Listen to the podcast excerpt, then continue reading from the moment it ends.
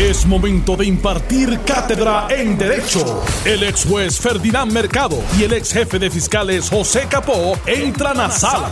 Todos de pie, porque a continuación arranca el podcast de Ante la Justicia. Muy buenas tardes, Puerto Rico. Bienvenidos a Ante la Justicia. Este que les saluda el licenciado Eddie López. Me acompaña en la tarde de hoy, lunes 12 de abril del año 2021, el ex jefe de fiscales José Capó y el ex juez Ferdinand Mercado. Buenas tardes, compañeros. Muy buenas tardes, distinguidos amigos. Saludos a todos.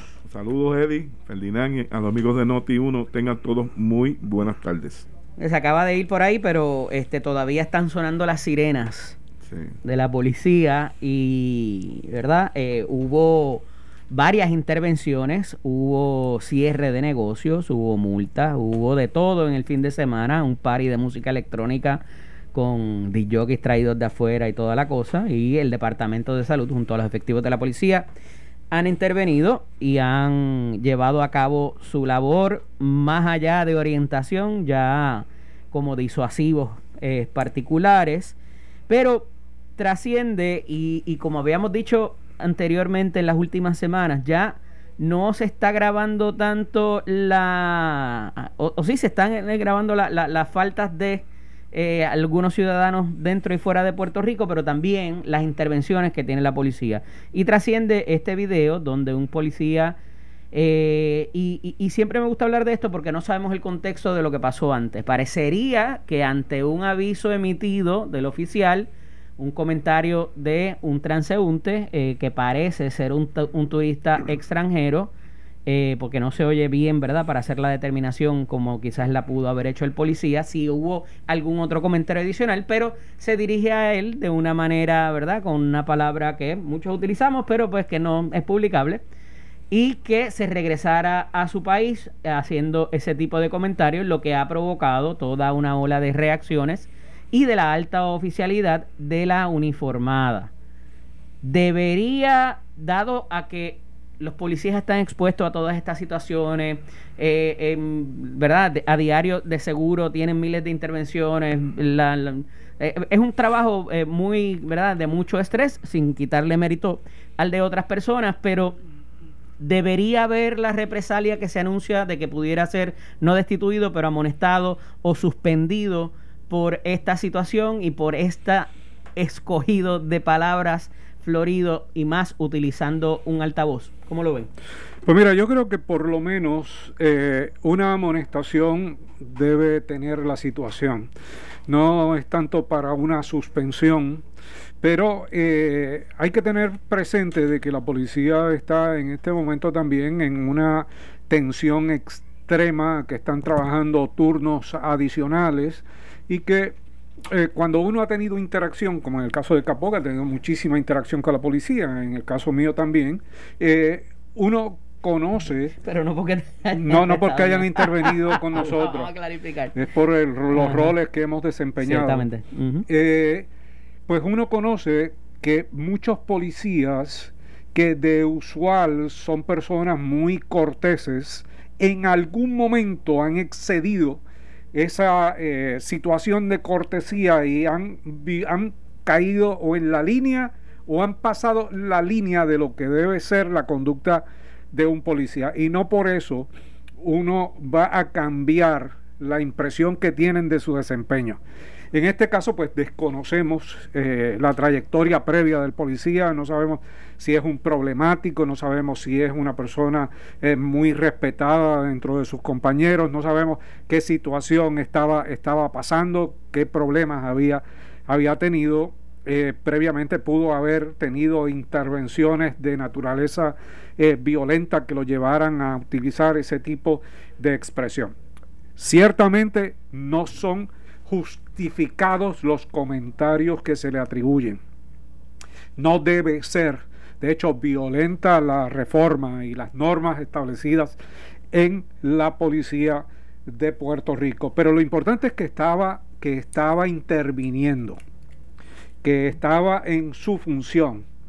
Y eh, eso, pues, primero la felicitación a la policía porque este fin de semana sí hizo una serie de intervenciones eh, a mi juicio adecuadas y que eh, amerita que se continúe porque las contaminación eh, y los contagios del COVID están por la libre, un repunte, la reacción no es la que uno espera, no es la usual, es mucho más laxa en este momento de, situaciones donde, donde estuvo más o menos igual o, la situación peor y la reacción fue mucho más acertada antes de lo que es en este momento. Pero en términos de, para concentrarnos en términos de, del policía, yo creo que esto amerita pues que la policía dé instrucciones a todos sus efectivos para que eviten este tipo de situación porque el efecto va a ser directo contra ellos, ¿no? Y, y no queremos que la policía se afecte. Eh, lo que queremos es que las intervenciones sean razonables y eh, dentro de los parámetros necesarios para poner eh, en función el cumplimiento de las órdenes ejecutivas. Mira, lamentablemente este incidente que se propaga por las redes sociales ocurre en el peor momento para mí, para la policía, ya que en contraste con los pasados cuatro años de una aparente inacción, después vemos el comienzo, desde que comenzó este años una policía mucho más activa, mucho más articulada, ¿verdad? Aún con sus fuerzas diezmadas, pero la vemos con un propósito, ¿verdad? De, de, hacer cumplir las leyes. Yo estoy seguro, como mencionaba Ferdinand, y lo digo a ustedes amigos, porque es la experiencia que vivimos eh, en nuestras vidas profesionales, este, uno como juez y otro como fiscal, que los supervisores cuando discuten estos planes de trabajo con sus agentes que van para la calle, les advierten que tienen que ser firmes en sus determinaciones, pero con un trato profesional para el ciudadano porque saben que es lo correcto y en adición tienen encima también una reforma de la policía que todavía no ha culminado y cualquier acción de un agente en la calle está dentro del parámetro para poder eh, ver los efectos que ha tenido la reforma dentro de la policía. Me parece, aunque comparto con lo que Eddie comenzó esta noticia, de que no tenemos un cuadro claro qué pasó antes, pero de lo que se difunde en el video, no había, me parece, que la necesidad de tener que responder a cuando el individuo le dice, pero si todavía son las 8, que es lo que se escucha en el fondo, ¿verdad? Que se le dice al agente para inmediatamente, porque no veo, cuando uno ve la reacción inmediata cuando se escucha eso, todavía son las 8.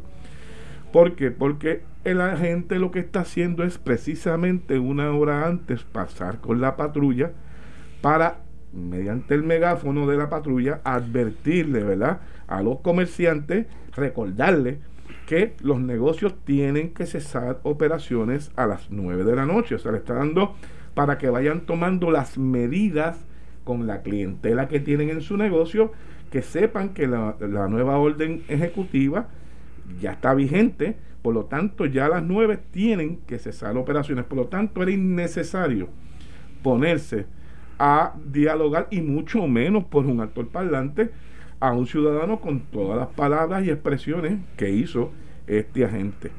Ciertamente fue un exceso de la gente. Yo no sé si él lo pensó o no lo pensó, fue una reacción inmediata, me parece que fue una reacción inmediata, pero no al grado de, como bien decía Ferdinand ahorita, que conlleve la suspensión, ¿verdad?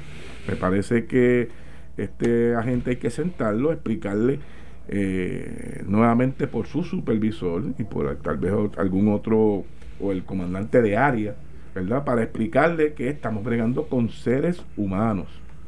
Imagínese si usted reaccionara a cada, el, agente de la policía, y tú lo sabes como juez, cuando se trataba un caso en un tribunal de un alterar la paz contra un agente de orden público, no es el mismo estándar, ¿verdad? Digo, no es que se le permita al ciudadano insultar a la gente, pero por la función que lleva a cabo el agente, tiene que haber algún grado de tolerancia por sus funciones, porque no podemos tener una reacción inmediata, ¿verdad?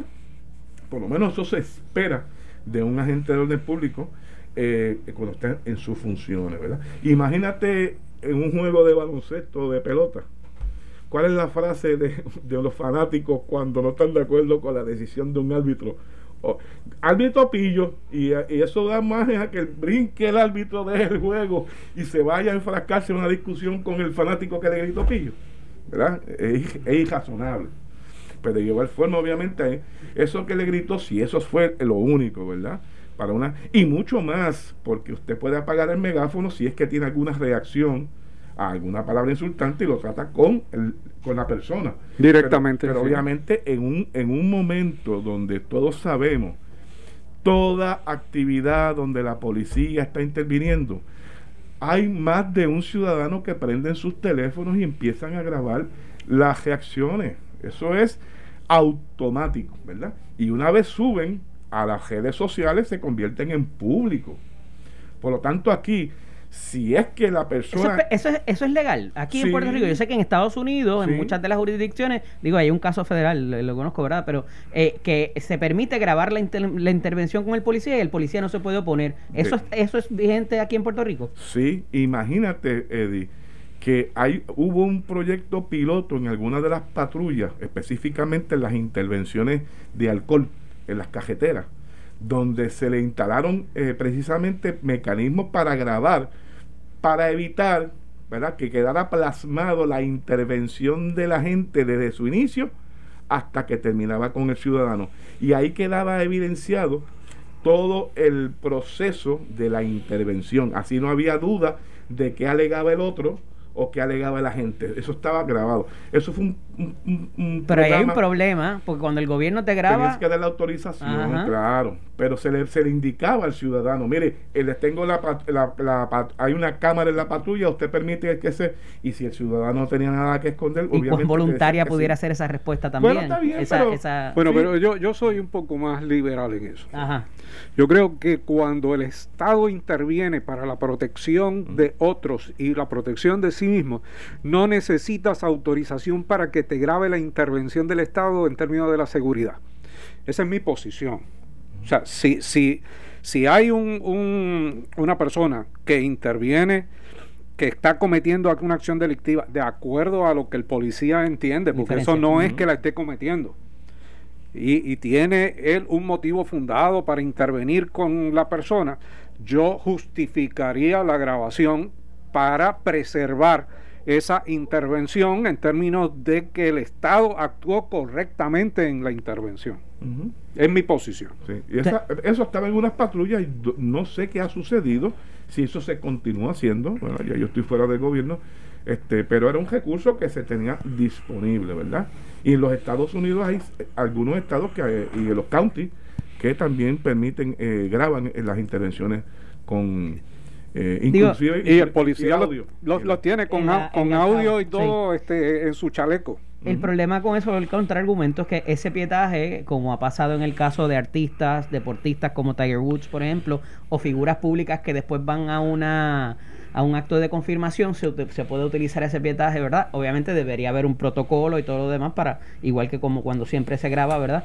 Este, este tipo de imágenes y un poco abonando a lo que trae Ferdinand, es que estás en un sitio público, tú no, a ti no te están grabando en tu casa. Exacto, no, tienes expectativa de intimidad. Pudiera, pudiera traerse. Pero eh, en efecto, vamos a seguir viendo esto más y más. ¿Algún comentario que tengan sobre las intervenciones que estén haciendo y si van a tener de alguna manera alguna no quiero decir, no, es que no tengan importancia, pero que la ciudadanía cobre conciencia, impacto. en la conciencia de la gente. Ciertamente se demuestra que hay un plan de trabajo y está, se está articulando y se está ejecutando, ¿verdad?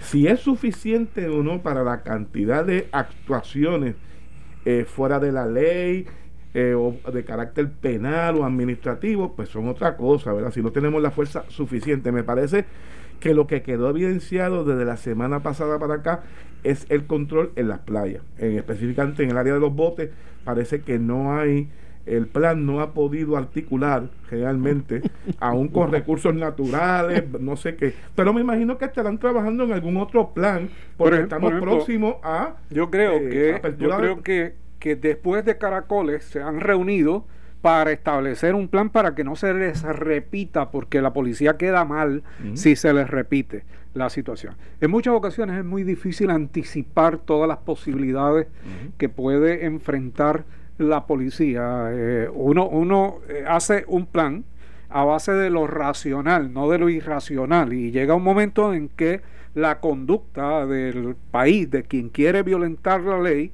se sale de los planes de la, de la policía y entonces hay que ajustarlos nuevamente. Yo creo que hay que dar el espacio para los dos nuevos eh, funcionarios, tanto el secretario como el comisionado de seguridad, para que puedan pues mejorar los planes que andan que andan corriendo.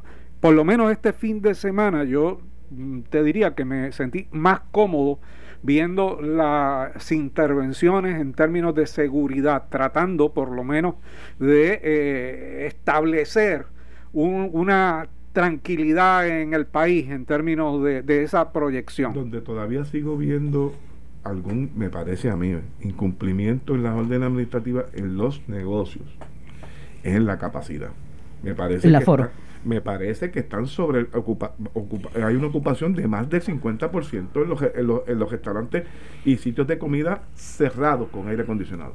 Yo creo que es que los cambios en el aforo, los cambios en la cantidad de personas que pueden estar en un negocio, que en un momento fueron de 25, de 30, de 50%, eh, y volvieron a 30 y volvieron a 50 y bajaron. Entonces eso lo que hace es que desestabiliza eh, el manejo de un negocio y los dueños de ellos no le están dando tanto interés a preservar esa parte del aforo. Están trabajando con lo que llega, o sea, con, con los comensales y los clientes que llegan y tratando pues de sacarlo y si en algún momento se dan cuenta de que se les sale de las manos, echan eh, eh, ahí la orden ejecutiva y por el altoparlante te dicen que tienen que salir unas personas y esperar en fila, pero, pero eso se da eh, realmente caso, caso a caso. la, la generalidad es que se está violando el aforo. Entonces que me decían el otro día, y fue bien particular, de unos restaurantes que ya se están anunciando como que, además de que tienes que hacer reservación, que tienes que eh, tienes X tiempo para consumo y te tienes que ir. Así estés consumiendo, estás hora y media y, tienes que salir. Correcto. Este, estuvo muy particular. Y a esto tenemos que sumarle que no es solamente las disposiciones de la orden ejecutiva, las disposiciones de la policía, las de recursos naturales, las del Departamento de Salud. O sea que esto se complica también y los cambios en la orden ejecutiva, yo estoy seguro que inclusive para los oficiales del orden público, que están doblando turnos, que están haciendo todo eso. ¿Cuál es la que está vigente ahora? O sea, eh, quizás, pues digo, para eso hay unos mecanismos, obviamente, este, pero coincido con ustedes, es mucho, es mucha información también para comunicar. Están habiendo unos billboards en las carreteras, este, que las compañías, me parece que lo están haciendo como servicio público, las compañías de billboards, eh, diciendo, mira, lo de los 100 dólares de la mascarilla, el toque de queda a esta hora, a esto es lo que te expone, y eso siempre y yo creo que, que hay que estar consciente de que no todo el mundo tiene los mismos niveles de intervención y que hay guardias de seguridad privados contratados por muchos de estos negocios que no tienen el tacto para la comunicación y entonces va la clientela tratando de conseguir algo, buscar algo, despejarse o lo que sea. Y entonces las intervenciones son de, eh, en muchas ocasiones muy rudas, de mala manera. Eh, así que hay que tener primero tolerancia el, el cliente, el que va, saber que no todas las personas están adiestradas de la misma forma o que no tienen eh, las mismas eh, los mismos estilos diplomáticos de intervención. y también esto es como en la escuela, Felirán, a la maestra todo el mundo le trataba de dar una, una excusa distinta. O sea, cuando llegas al número 30 y te dicen que no tengo la mascarilla, porque... No, no, pero tú sabes, ya, me, todo el mundo me está tratando de... Nada, vamos a la pausa. pero, sí, son 30, pero cuéntame los 35. Yo vi 40 allá adentro. Cuéntamelo uno. Estás escuchando el podcast de Ante la Justicia de Noti 1630. Regresamos ante la justicia. Este que les habla, el licenciado Eddie López, me acompaña el ex jefe de fiscales José Capó y el ex juez Ferdinand Mercado. Eh, esto ya parece el cuento de nunca acabar. Dime qué, Eddie. Otro mandamos para solicitar información del gobierno. En este caso, se reclama acceso al uso de los empleados que se tenían por destaque en la Comisión Estatal de Elecciones. Y cuando uno examina el reclamo, que lo hace eh, el periodista y licenciado Oscar Serrano del diario interactivo Noticel, eh, son empleados públicos. pagados por agencias públicas, en función pública obviamente, y de supervisión pública, porque la Comisión Estatal de Elecciones siempre eh, ha seguido siendo un organismo eh, privado, además de que tiene un fin político y es un trabajo político. Y un poco lo que se está buscando, ¿verdad? O lo ha expresado inclusive en, la, en el reclamo, la impugnación judicial y también en los eh, asuntos de prensa, ¿verdad? Los titulares y demás, es buscar esos empleados que estuvieron pagos con fondos públicos, qué trabajo estuvieron haciendo eh, quién los estuvo supervisando, eh, no cuánto se los pagó, porque se sigue pagando de la agencia. Eh, a pesar de que esto es un mecanismo, obviamente, que al no tener quizás los recursos, la Comisión Estatal de Elecciones, para pagar empleados para estas tareas, se traen y se solicitan bajo un mecanismo que es sumamente riguroso y hay que pedir no sé cuántas firmas y, y atestar de la necesidad en el servicio de esa persona para que vaya a la Comisión Estatal de Elecciones. Yo pienso que eh, quizás lo que motiva esto es ver muchos de los empleados, particularmente en el periodo de, del escrutinio, que había mucha gente sentada en las gradas y si esa gente nos estaba costando porque no se estaban utilizando y demás. Eh, y me parece que por ahí, pudiera haber el reclamo. Pero irrespectivo de para lo que sea, de acuerdo a la ley de transparencia que de reciente aprobación, pues se llenan los documentos y se solicitan pero, eh, de nuevo, hacer, eh, eh, tener recelo en proveer la información levanta, no sé si coinciden conmigo, más sospecha de por qué no se quiere, versus para lo que se esté requiriendo, de por qué no se quiere entregar. ¿Cómo lo ven? Pues mira, yo creo que realmente es innecesario que el gobierno genere un mandamos. Todas las agencias tienen la facultad en ley de aprobar los destaques que le solicite la Comisión Estatal de Elecciones, inclusive los partidos, para trabajar en el evento electoral. No hay ilegalidad en ello. Por lo tanto, la información es una de naturaleza pública, que cada agencia dé los nombres de las personas las funciones que pueden realizar son aquellas que les encomienden. Ellos no se inventan las funciones cuando van al destaque. Que son nombres públicos, muchos de ellos, que son figuras que han trabajado en la política previamente. Claro, estamos en un mundo político. Esto aquí eh, no, no, podemos pensar que esto es una sociedad estrictamente religiosa, ¿sabes? Una sociedad política donde personas que han laborado eh, en diferentes áreas en la política, pues trabajan en agencias de gobierno, conocen, son peritos electorales, muchos de ellos, pero no se dedican a la, a la práctica electoral, no son miembros de la Comisión Estatal de Elecciones, quieren ayudar a sus respectivos partidos, inclusive a la Comisión Estatal de Elecciones en su carácter oficial, se le pide, porque la ley así lo permite, estos destaques y las agencias lo eh, aprueban y pasan a trabajar, sobre todo los escrutinios, cuando se necesita mucha gente. Y las horas largas. Eh, las horas largas, claro, hay voluntarios también, pero hay unas personas por destaque. Yo, pues, no sé hacia dónde, hacia dónde va, a menos que haya un destaque que eh, lo hayan aprobado y nunca se haya reportado a la Comisión Estatal de Elecciones y eh, haya eh, pretendido cobrar el tiempo que estuvo fuera y, y, Noticel tenga alguna información sobre eso. Pero fuera de ahí, pues publicar los nombres, más allá de decir que cumplieron con sus funciones, y si quieren pidan una certificación a la Comisión Estatal de Elecciones de que estuvieron allí, que estuvieron sentados en, un momento determinado. Bueno, eran turnos de trabajo, o sea que pudieron haber estado cuatro horas trabajando, cuatro horas eh, en descanso, volver cuatro más, eh, porque se hace de, de, manera rotativa. Pero, pues, me parece innecesario que el gobierno eh, deje que le radiquen un mandamo sobre esto cuando era fácil brindar la información. Capo, el requerimiento quizás, la hoja de requerimiento versus la utilidad real que se le dio al empleado. Aquí hay empleados inclusive de la, del área legislativa que trabajan para un funcionario de gobierno y hay gente que, ¿verdad?, no conocer el, cómo funciona la, la, cosa legislativa muchas veces y por eso la denuncian, pero eh, pues habría un interés eh, eh, particular más allá del que pudiera tener un voluntario, por ejemplo. Exacto. Eh, parte yo, yo creo que parte del análisis que puede resultar, ¿verdad? O que está buscando el periódico, además de la información, ¿verdad? Que acaba de mencionar Ferdinand, es cómo se dirigen ante una solicitud de personas que puedan de las agencias, municipios, del poder legislativo, inclusive de, incluye el poder judicial, ¿ok?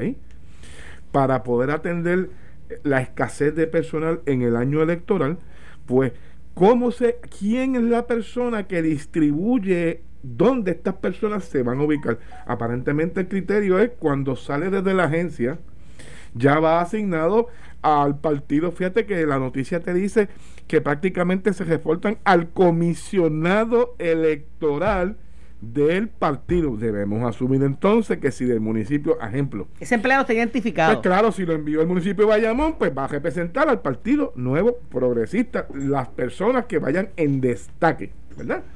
Yo creo que en parte por ahí es que va eh, uno de los efectos de esta solicitud de información, ¿verdad? Parece, pareciera ser que lo que están tratando de decir es que debería ser el, el presidente o la persona que el presidente de la Comisión Estatal de Elecciones eh, autorice a que distribuya a estas personas que vienen en destaque, pero tú en tu fila no vas a querer, más allá de contar votos, ponle que tú necesitas dos secretarias.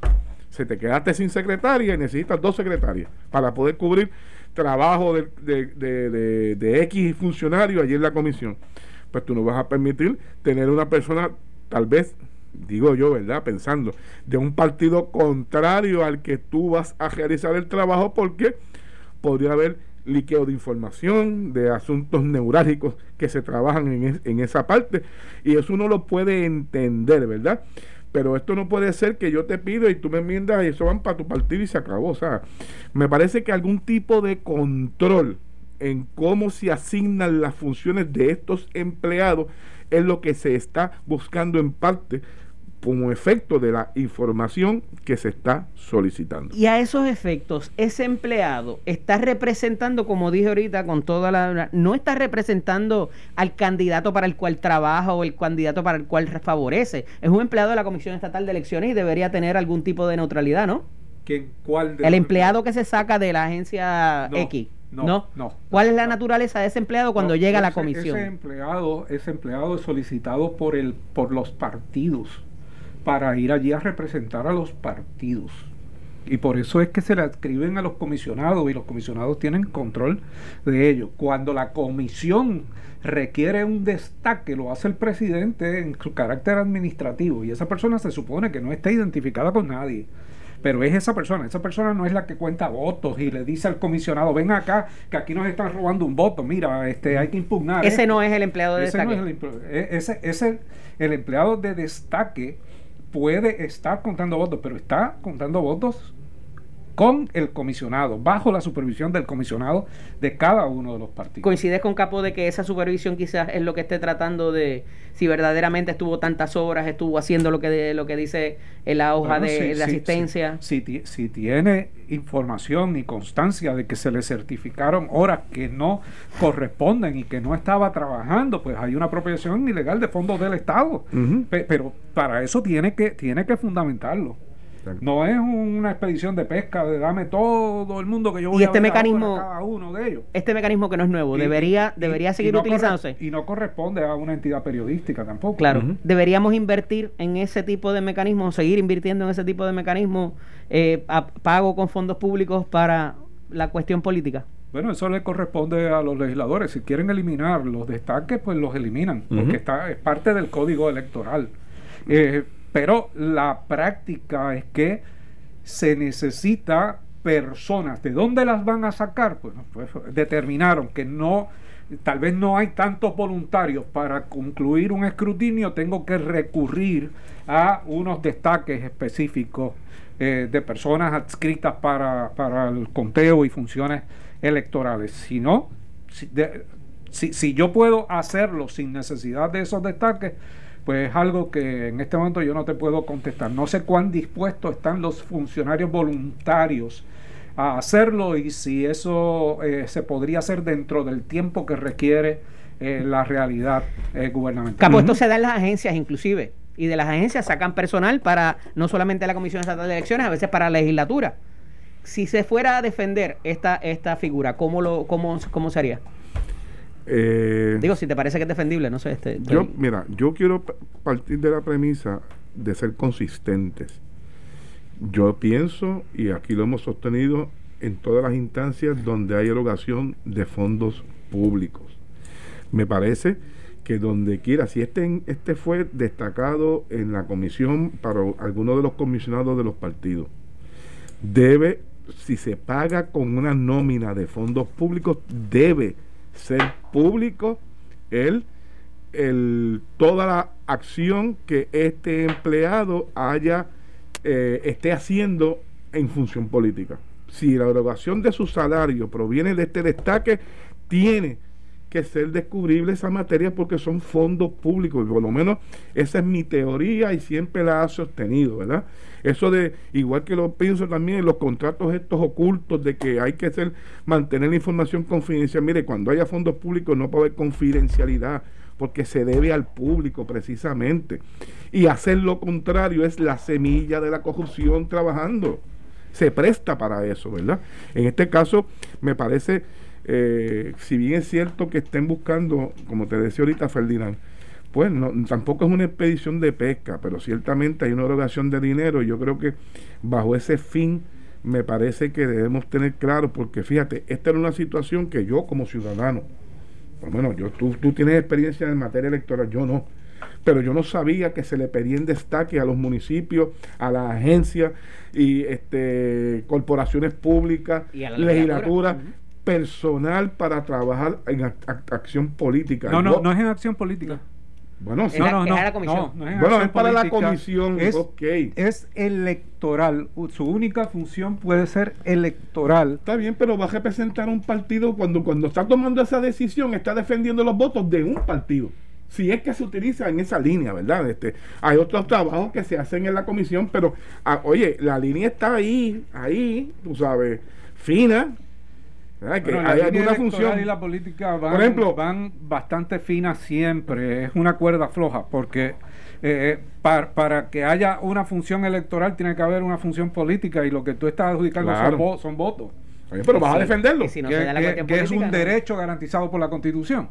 Sigue que la manera en que se en que se evalúe esto, tú digo, uno lo puede demonizar y lo puede lo puede, lo puede prohibir pero está legalmente eh, aprobado en este en este momento. Yo no estoy diciendo lo contrario, estoy diciendo que yo como ciudadano, y creo que hay muchos ciudadanos que nos están escuchando, desconocían que esto podía ocurrir, ¿entiendes? A eso es que me refiero. Y podía haber una vertiente que se aprobaron más destaques para un lado que de otro también, aunque la costumbre es aprobarlos todos, pero bueno, ya hablaremos de eso. Y quiero traer antes de que se nos acabe el tiempo una cuestión que a lo mejor tiene algo que ver con esto, y es que el presidente del Senado, José Luis Dalmau, plantea y propone, no es la primera vez que lo hace, lo había propuesto en el cuatrienio del 2013, eh, ampliar lo que son, eh, en, verdad, y, lo explicaba esta mañana eh, Carlos Mercader aquí con Ferdinand Pérez en Jugando Pelotadura, lo que es el, Hatch Act, el que se prohíba mínimamente por lo menos la participación de jefes de agencia en actividades político-partidistas.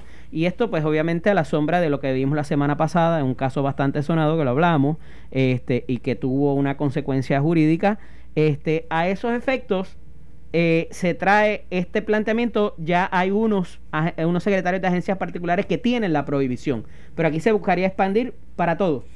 Sí, la propuesta es una que se ha venido discutiendo en las últimas, yo te diría, dos elecciones, eh, y donde hay eh, algún consenso de los candidatos de los partidos políticos para prohibir la participación de los jefes de agencias y jefes de corporaciones públicas de Puerto Rico. Actualmente hay una prohibición que incluye al superintendente de la policía, secretario de justicia, secretario de, justicia, secretario de educación y secretario de hacienda.